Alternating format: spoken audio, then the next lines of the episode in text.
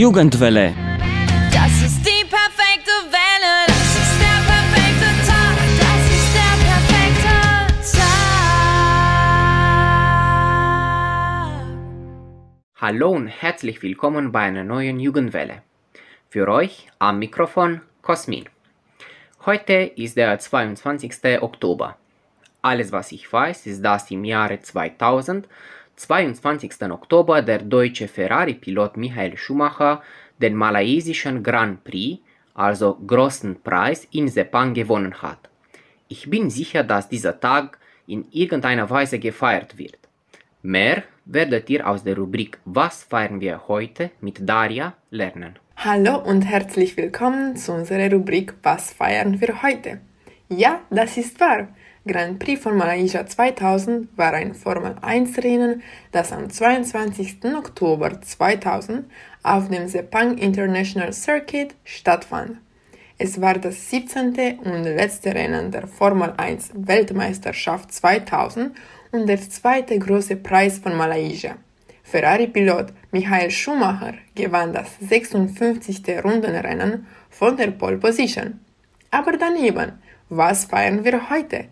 Der 22. Oktober wurde 1998 zum Internationalen Stuttering Awareness Day ernannt.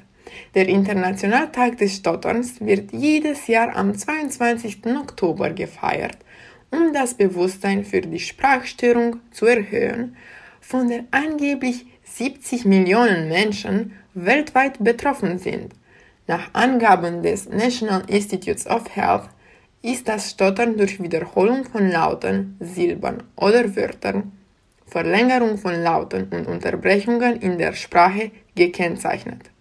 Die Person, die stottert, weiß genau, was sie sagen will, aber trotzdem kämpft, um alles auf einmal zu sprechen.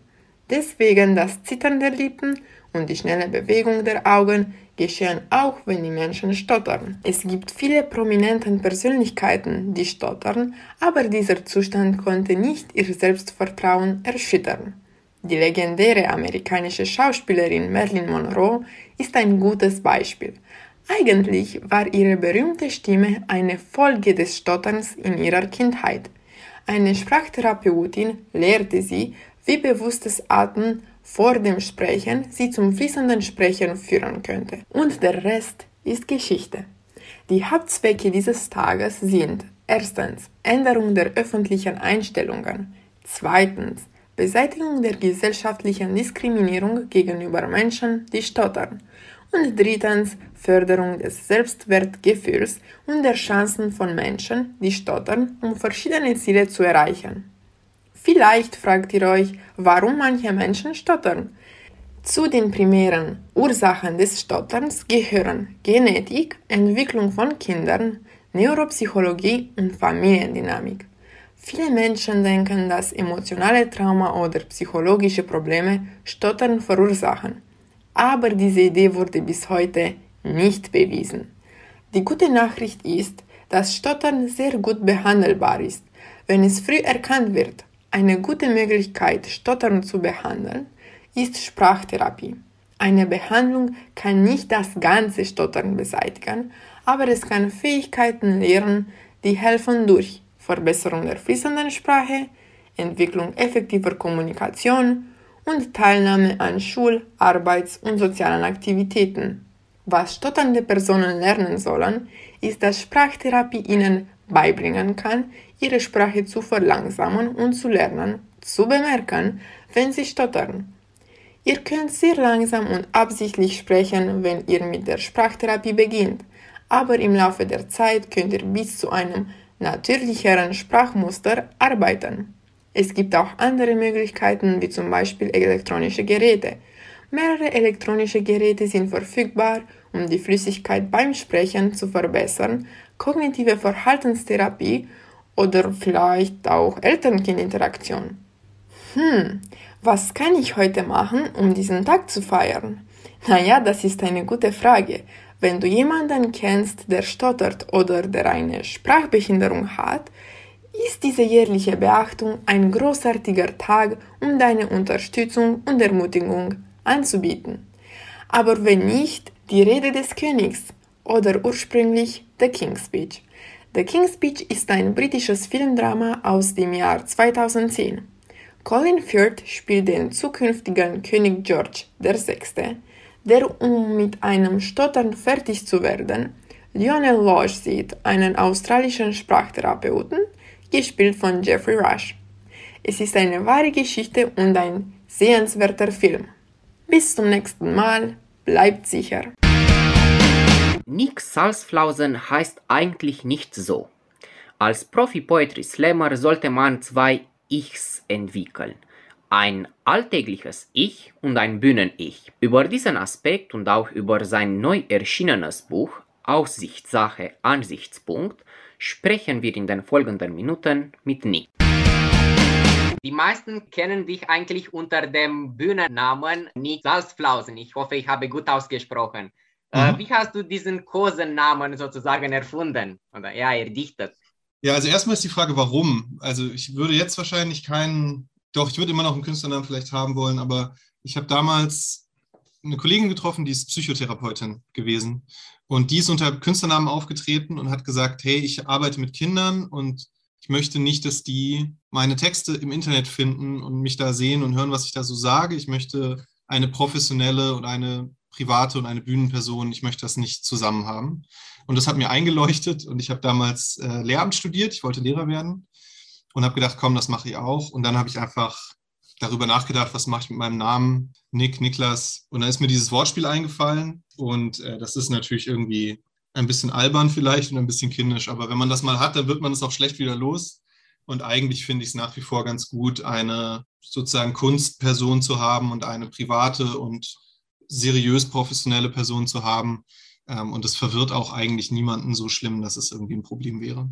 In einem deiner Poetry-Texte sprichst du über Kunst und Kreativität. Ich zitiere jetzt aus deinem Text. Kreativ sein, das heißt, hart mit dir ins Gericht zu gehen. Wie lange dauert bei dir durchschnittlich, bis, äh, naja, also deine Ideen zu Papier zu bringen, also einen Text fertig zu haben?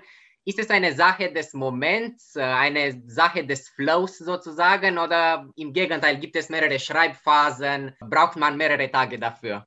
Also es gibt beides. Äh, Es gibt manchmal Momente, in denen einfach so, ich habe eine Idee. Ah, so funktioniert. Ah, das kommt als nächstes. Klar, klar.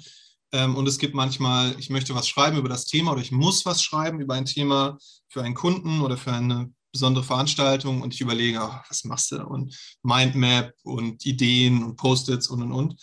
Man muss aber zu diesen im Moment Sachen sagen, das passiert zwar plötzlich und der Text ist da, aber meistens merke ich dann, dass es Gedanken und Sätze sind, die ich schon ganz lange entwickelt habe. Also es gibt Texte, über die habe ich ein Jahr geredet und immer mit Leuten gesprochen und Sachen daraus, sozusagen Gedanken, die ich hatte, einfach mal gesagt und geguckt, wie reagieren die.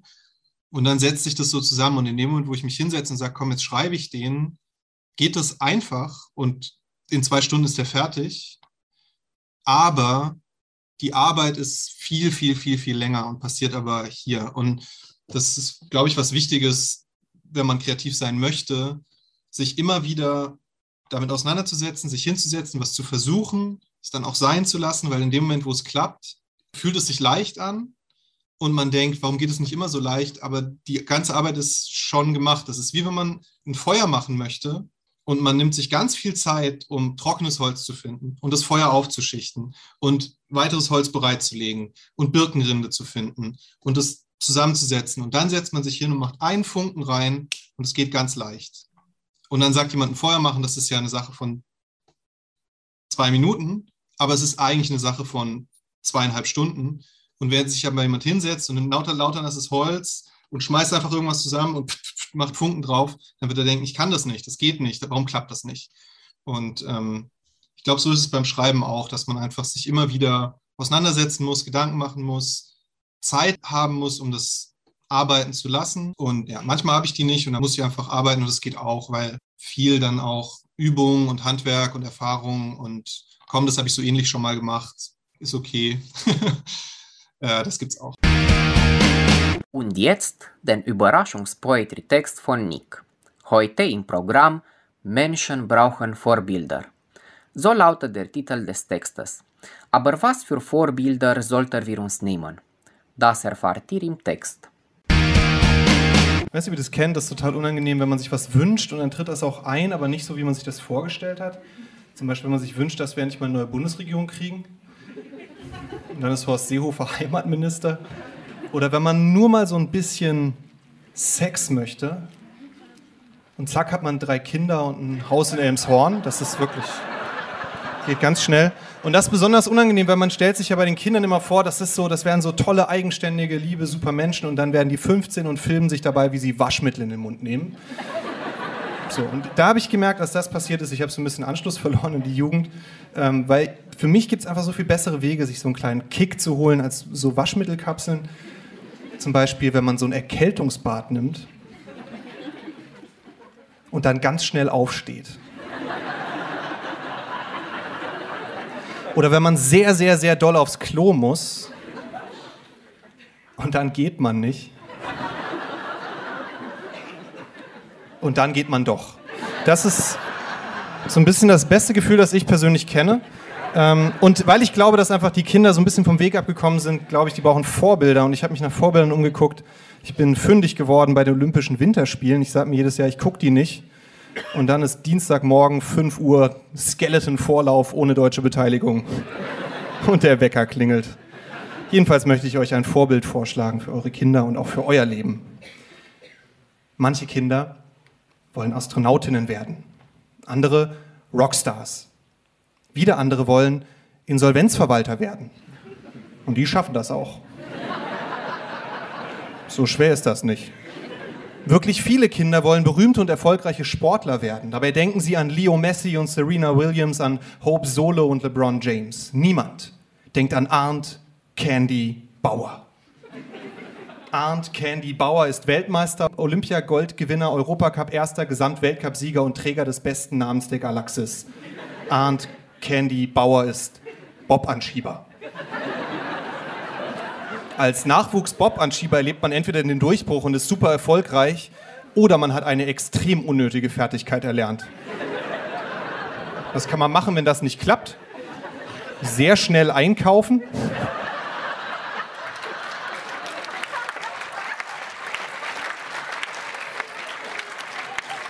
Kompetitiv Rasen mähen? Nix.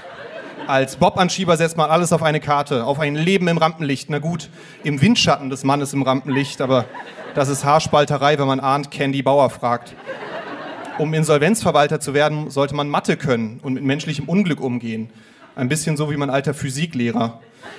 Einen angehenden Deutschlehrer in Physik zu unterrichten, ist ungefähr so wie einen besonders blöden Goldfisch zehn Fingertippen beizubringen. Bob-Anschieber dagegen sind unfassbar krasse Sportler, die ihr ganzes Leben für den Erfolg schuften. Arndt Candy Bauer, der übrigens nur einen dieser Vornamen führt, und das ist nicht Arndt, komprimiert 114 Kilogramm auf 1,86 Meter reine Power und war früher Kugelstoßer. Noch so eine Gabe für die spätere Laufbahn. Er ist also nicht nur immer Erster beim Vater-Sohn-Kinderwagenrennen und kann sehr harte doppelte Fistbumps geben, sondern auch runde Dinge, die er loswerden will, ganz weit wegschubsen alte Honigmelonen, kaputte Kugelgrills, den dicken Sohn von Frau Schmölke aus dem zweiten Stock. Und gerade diese Hingabe zu etwas vollkommen Sinnlosem, mit dem man in Deutschland nicht mal brauchbar Geld verdienen kann, macht Profisportlerinnen und Sportler in Randsportarten zu solchen Heldengestalten, zu Widerständlern, Underdogs, durchoptimierten Optimierungsverweigerern. Ich stelle mir manchmal die Zweiklassengesellschaft im olympischen Dorf vor. Während die Biathletinnen und Skispringer noch schnell einen Schluck aus der frischen Magnumflasche Shampoos vom Sponsor nehmen und den Rest wegschütten, teilt sich das Vierer-Bob-Team ein kleines Wasser an der Bar. Mit den Rotlern. Die Nerds von der Curling-Mannschaft hat man gar nicht erst reingelassen. Während Felix Neureuter ein Interview für die ARD gibt, eins für den Spiegel und eins für die Apothekenumschau, hält man Arndt Candy Bauer für einen Türsteher. Immerhin macht er noch einen Sport, von dem man einen schönen Körper kriegt. Hätte ja auch Geher werden können. Dann wäre er nicht nur vollkommen ausgelaugt und pleite, sondern auch noch ein Lauch. Kann man auch gleich Poetry Slammer werden. Erst wenn Arndt Candy Bauer alt ist und seinen Rollator mit Spikes an den Füßen im Rekordtempo durch die Seniorenresidenz jagt, dann wird man ihn würdigen. Bis dahin kann er auf viele Goldmedaillen, zahllose Siege und Top-Startzeiten zurückblicken. Er wird den Traum gelebt haben, so wie Jameson Curry. Jameson Curry war Basketballspieler in der NBA für 3,9 Sekunden. 3,9 Sekunden vor dem Ende eines Viertels wurde er eingewechselt. Nach der Pause ging er wieder auf die Bank und kam nie wieder.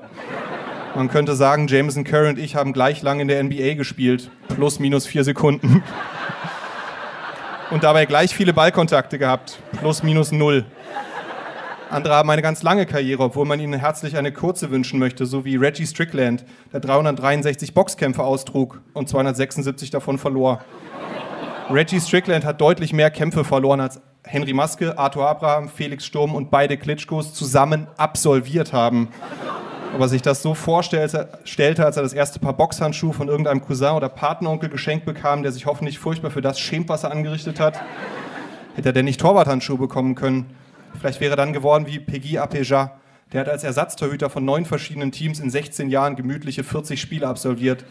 Also mit ungefähr 2,5 Spielen im Jahr garantiert besser verdient als Arndt Candy Bauer.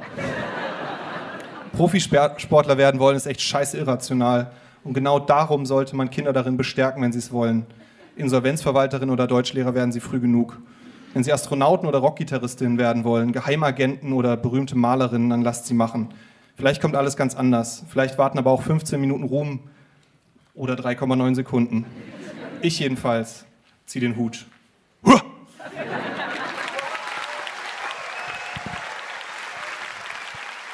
Dankeschön. Liebe Zuhörer, unsere Sendung ist zum Ende angelangt. Vorher aber noch eine wichtige Sache. Unser Gast Niklas hat einen Blog Rahmen und Reiz gegründet mit neuen literarischen Texten. Ihr sollt euch unbedingt schlau machen, worüber er und seine Gäste schreiben. Also www.rahmenundreiz.de. Vergesst aber auch nicht unsere Social Media Kanäle, wo man Jugendwelle immer finden kann. Facebook, YouTube und Instagram. Bis zum nächsten Mal, bleibt immer froh in euren Herzen bei allem, was ihr macht. Tschüss und bis bald mit Cosmin. Das ist die